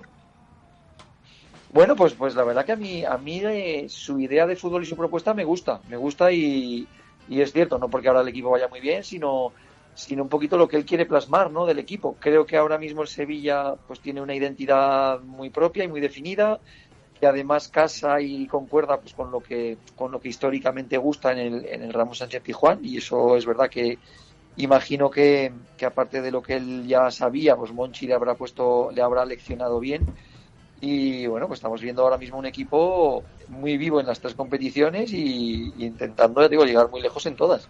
Bueno, veremos a ver qué pasa mañana porque otro aliciente para hablar contigo es que el Sevilla se enfrenta al Mirandés, un equipo que conoces bastante bien, ¿no? ¿Qué nos puedes contar? Pues sí, sí, a ver, conozco bien Miranda porque además he pasado, bueno, entrenaba allí durante dos temporadas, tanto en segunda A como en segunda B, eh, estuve un poquito más de tiempo viviendo, y bueno, pues es un, ya digo, es un club, Miranda, el Mirandés es el club, digamos, de la ciudad, ¿no? La ciudad es pequeñita, son 35, 38 mil habitantes, todo el mundo es del Mirandés allí, allí sí que pasa un poco como en Sevilla, ¿no? En Sevilla o eres del Sevilla del Betis, pues en Miranda todo el mundo es del Mirandés y además eso lo llevan como muy, a, muy con mucho orgullo, ¿no? Y el equipo, pues este año está en segunda A, está compitiendo muy bien, con dudas al principio, un equipo muy joven, muy joven con futbolistas que destacaron en segunda B y que poco a poco se han ido haciendo a la categoría y ahora están en mitad de tabla sin, sin problemas, sin ningún problema, digamos, acuciante por lo que es su objetivo principal, que es salvar la categoría. Y, y Andúba, y lo que es el campo de allí, ¿no? Que tiene Sí, estábamos comentando antes que no pierde el Mirandés en Andúba desde agosto. Lo va a tener complicado el Sevilla, ¿no? Pues fíjate, eso habla muy bien de lo que es. Es un campo muy. Es un campo muy norteño, muy norteño. Ahora además es verdad que se están quejando, llevan varios, varios meses quejándose de que este año el césped no está como está siempre, está mucho, mucho más irregular y mucho más blando. Posiblemente pues mañana la humedad y el frío de, Castilla pues también se notará y es un campo que por las noches pues refresca muchísimo. Y ya te digo, y, le tiene, pues eso, Mirandés le tiene muy cogidas las medidas, es un estadio pequeñito pero que el público está muy encima y calculo que además mañana se va a llenar, ¿no? Para recibir a un- todo un grande como es el Sevilla y, y va a ser una eliminatoria, pues eso, que el favorito, lógicamente, es el Sevilla, pero que no, no conviene confiarse para nada. No, no, el Sevilla no se va a confiar. Y bueno, hablando también del, de lo que ha sido este año del Sevilla en 2019, bueno, no todo han sido buenas noticias porque queríamos preguntarte por... Se marchó José Antonio Reyes y bueno, tú coincidiste con él desde sus inicios en el equipo sevillista, de manera capitán, ¿no? Cuéntanos un poco qué recuerdos guardas de esta etapa con Reyes. Bueno, pues a ver, los recuerdos, eh, pues los recuerdos muchos, muchos, es verdad. Eh, yo tuve la fortuna eso de estar en Sevilla, él había debutado, pero fue un debut muy testimonial con 16 añitos, pero cuando ya vino con nosotros y se consolidó, pues, pues sí, pues eran esos principios de, la, de los años 2000, 2001, 2002, ¿no? Que es cuando él ya sube, se afianza y, bueno, y te queda, pues eso, el- la tristeza de su pérdida de manera tan, pues eso, tan accidental y sobre todo un poco la sonrisa, su sonrisa, es un hombre que siempre estaba alegre, siempre un poco muy despreocupado de la vida y, y ya te digo, y eso era muy contagioso, ¿no? La verdad que yo prefiero recordarlo así, siempre con, con la sonrisa en los labios. Pues sí, bueno, Pablo, te dejo con María Ortegón, una compañera que quiere hacerte una, una preguntilla. Hola Pablo, ¿qué tal? Te saluda María. Quería Hola, preguntarte, eh, bueno, una de, la- una de las características que se ha- ha- has tenido muchas características como jugador y como entrenador, pero una, una que siempre se ha resaltado de ti es que tenías la carrera de medicina. Y hay otros muchos jugadores como Jorge Molina que incluso tiene dos carreras o Sergi Roberto o que han hecho empresariales y demás. ¿Crees que es importante, o sea, podrías mandar un mensaje o tienes algún pensamiento sobre, sobre esto para los, los actuales jugadores de fútbol? Si es importante que desarrollen una carrera mm, paralela al fútbol. Bueno, pues eh, yo creo que es importante sobre todo para sus vidas, no para, no para, posiblemente no para jugar al fútbol, pero sí para sus vidas. Y sus vidas no se acaban cuando tengan que dejar de jugar al fútbol, ¿no? ¿Qué ocurre? Que cuando estás metido un poco en esa vorágine y en esa burbuja, eh, todo lo que te acompaña no te invita, no te invita a esa reflexión, ¿no?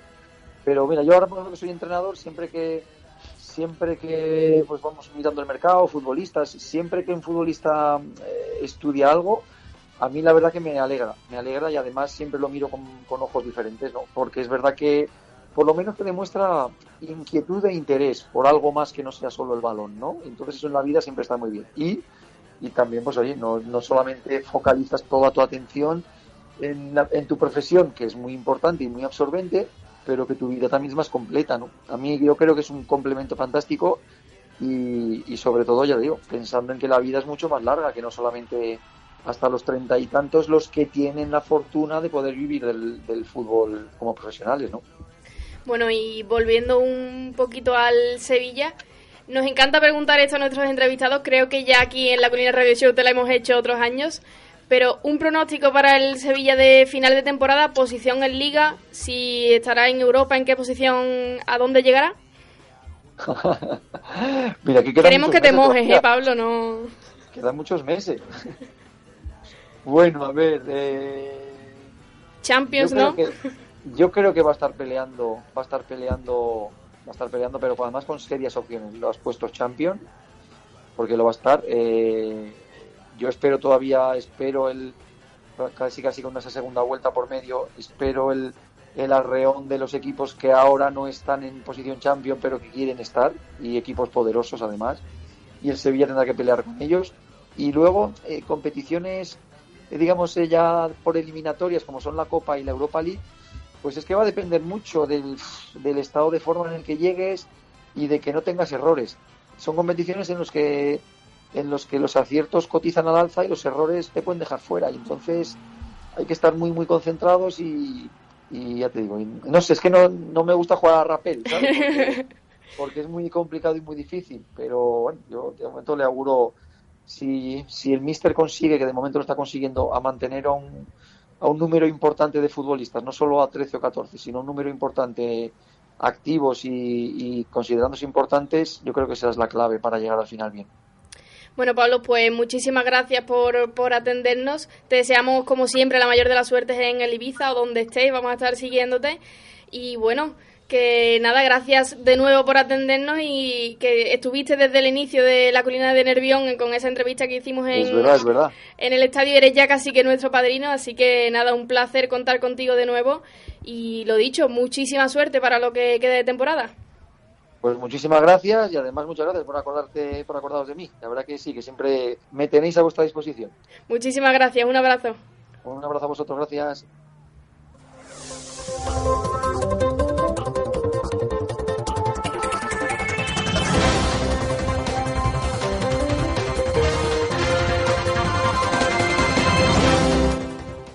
Muy bien, pues súper interesante la entrevista con el actual entrenador del Ibiza, Pablo Alfaro, ex técnico del Sevilla, del Sevilla, digo, perdón, del Mirandés, ex jugador, ex capitán del, del Sevilla y por supuesto siempre una voz más que autorizada para hablar de, los asuntos del Club de Nervión. Ahora nos vamos rápido y veloz porque nos queda muy poquito tiempo para nuestro contenedor del humor y nos vamos con las tuitadas directamente.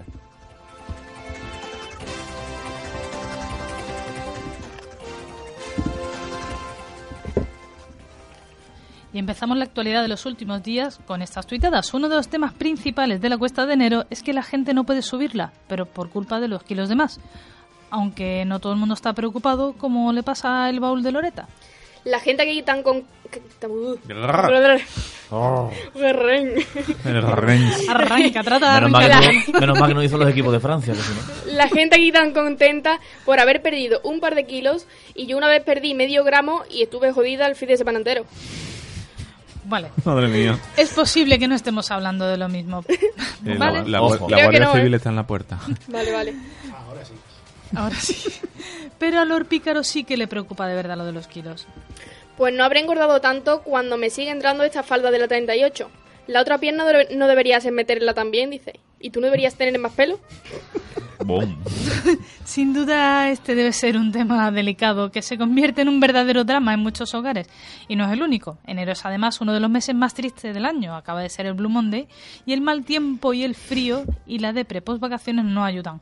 Álvaro Badín intenta sobreponerse pero es que no le sale, no le sale el chiquillo. Me he comprado un CD de motivación para superar la depresión, pero como soy un mierda no he conseguido ni quitar el plastiquito. Bueno, Álvaro sigue intentándolo, pobre criatura. Otra oportunidad. A otros, como a Frenopatix, les da por la impaciencia en lugar de por la tristeza. ¿Estás tomando pastillas para la paciencia? Que sí, joder. Pues igual no le funciona muy bien todavía. Sigue No intentándolo. efecto eso.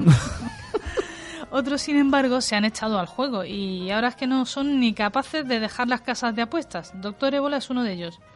¿Aquí es el club, el club de los ludópatas? Bingo. Lo de Doctor Ébola me ha dejado un poquito... Sí, el apellido es eh, complicado, ¿eh? No es el momento de más ahora. No creo que sea su apellido. Bueno, también le pasa para la risa, que está ahí un poquito obsesionado con este tema y no es capaz de quitárselo de la cabeza. Así que quiere usted apostatar. Sí, 10 euros a que Dios no existe. Madre mía, cómo está el personal. Lo que es indudable es que nada, nada, nada nos ha afectado tanto como el mal tiempo. Hasta para llevar a los niños al colegio, ¿verdad, Niki de Samotracia?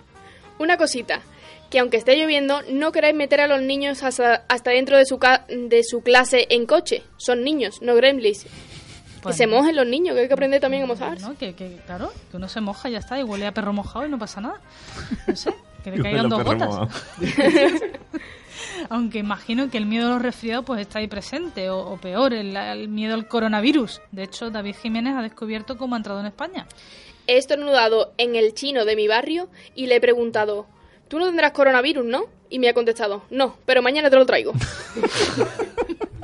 Y capaz, y capaz. Esperemos que haya cancelado el pedido y que a nosotros no nos cancelen las tuitadas, que todo podría ser. O el programa. O el programa. Que los búlgaros también tenemos que vivir de algo, chiquilla. Los búlgaros comen.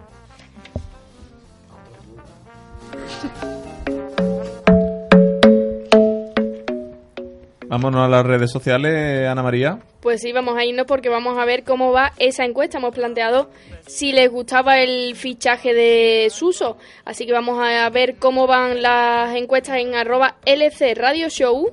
Porque ahora mismo en primicia vamos a, a ver si... Internet está aquí Así un poquito cortito, redes, ¿eh? sí.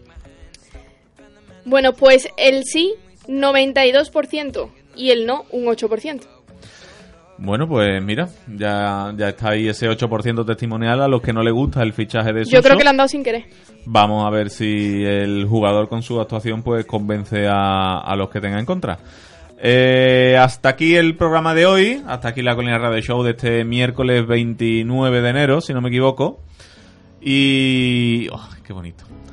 Y nada, mañana día de partido, mañana Club Deportivo Mirandés contra el Sevilla. La semana que viene, dentro de siete días, estaremos aquí, puntuales a nuestra cita con todos ustedes para contarles todo lo que ha pasado en este partido, todo lo que pasará el próximo fin de semana en los compromisos del Sevilla, del Sevilla Femenino y del Sevilla Atlético, por supuesto. Y como no, con más secciones, con más fútbol internacional, con más teatro, con más cine, con nuestro peñazo del día. Y bueno, con más sorpresas que el destino nos traerá, ¿verdad, Ana Romero? Pues sí. Querido Álvaro Escobar. Pues nada, hasta la semana que viene y ¿Cómo va el fútbol? confirmar que el Epinal ha eliminado al Lille 2-1. Menos mal, menos mal, menos mal. Madre mía. El PSG La se quiniela. clasifica, 2-0 ha ganado al Po. Qué sorpresa. Y, No me lo esperaba. Y bueno, sigue empate a cero Po- po, los vaya partidos de Copa. Le han anulado un gol al Villarreal. eh, Por fuera de juego. Por el, el- vamos, ha sido el VAR y bueno, pues a ver cómo... Nosotros no hemos tenido nada que ver. Y yo no. No, a ver cómo termina. Muy bien, José Manuel Rodríguez, querido. ¿Cómo vienes a la radio de amarillo, tío? Por la suerte. Vale. Suerte de que estaba limpia esa sudadera, quizá. No, no, sí. no está limpia. Está li- no, no, sí, no está limpia. No, hoy viene, hoy viene amarillo para apoyar a su Villarreal. Es un mostazo. Querido Iván Rubio, muchísimas gracias por tu presencia Nada, con ustedes, nosotros. esperemos ver este domingo a las 11 al Sevilla Atlético contra el Cádiz y a ver si sigue jugando Ryan Johansson. Vamos a ver qué es lo que hace nuestro amigo Johansson. Eh, Antonio Campos. Dime. Antonio Ocampos. Antonio Ocampo, uno de los dos. Dependiendo. Disyuntiva. Un día sí Antonio, otro día Campo. Muchas Otro- gracias. otro día no me llaman. Muchas, nunca, nosotros siempre te llamamos. Muchas gracias por estar aquí con nosotros. Te esperamos dentro de una semanita. A vosotros. Y hay más premios ya ahora. Hay una cascada de premios de cine y de series y de Sí, pero- mierdas varias. ¿no? pero ya no- Goyi, pero- nada. Pero ya no hay rima. ¿Ya no? Bueno, Pero lo podéis habrá que buscarla. Sí, eso siempre. María Ortegón, Yo he de, he de romper una lanza en favor del Tucu. pues luego la vas a pagar tú. bueno, pues la doblo un poco. La doblo con, con, Con rabia.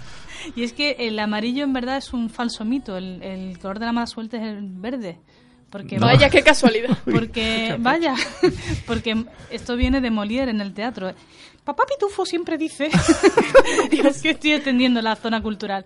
Molière tuvo un accidente en el teatro vistiendo de verde y por eso da mala suerte, pero a nosotros se nos ha tergiversado en amarillo, así que. Bueno, pues mucha mierda, María. La semana que viene nos cuentas por qué se tergiversó al, del verde al amarillo. eso dejo suspense aquí. Porque la realidad es que sigue siendo el verde. Y... ¿Qué así? Mira los pobres. ¿Qué? Hombre, pero es que Querida solo hay que ver los equipos de verde. Querida Marta, muchas gracias por todo. Querida Marta, A vosotros. ¿qué te pasa? Que la hora, el árbitro de la hora, ¿no? Aquí no hay bar. Ana María Romero. Buenas tardes y vámonos que si no a nuestra querida Marta le da un parraque ya aquí, ¿eh? Pues nada, muchísimas gracias a... Es que ves cómo es mala suerte quién viene después. Pues verde. Que, que muchas gracias a todos por estar ahí eh, dentro de una semana más y quédense en la sintonía de Neo FM, en la 94 90.4 FM, porque a pesar de que están en el otro lado de la calle, pues son divertidos también. Un abrazo, nos escuchamos, se despide Álvaro Fuentes.